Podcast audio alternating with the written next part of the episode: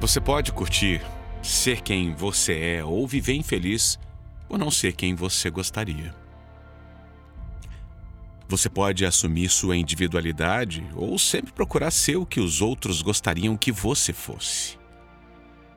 Você pode ir à diversão ou dizer em tom amargo que já passou da idade e que essas coisas são fúteis, que não são sérias como você. Você pode olhar com respeito para as pessoas ou olhar com aquela censura punitiva, sem nenhuma consideração para com os limites e dificuldades de cada um, inclusive os seus. Você pode amar incondicionalmente ou ficar se lamentando pela falta de gente à sua volta. Você pode ouvir seu coração ou agir apenas racionalmente, analisando a vida antes de vivê-la.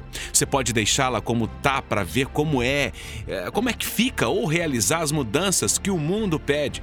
Você pode deixar-se paralisar pelo medo ou agir com o pouco que tem e muita vontade de ganhar. Você pode amaldiçoar sua sorte ou encarar a grande oportunidade de crescimento que a vida lhe oferece. Você pode achar desculpas e culpados para tudo ou encarar que sempre você é quem decide o tipo de vida que quer levar.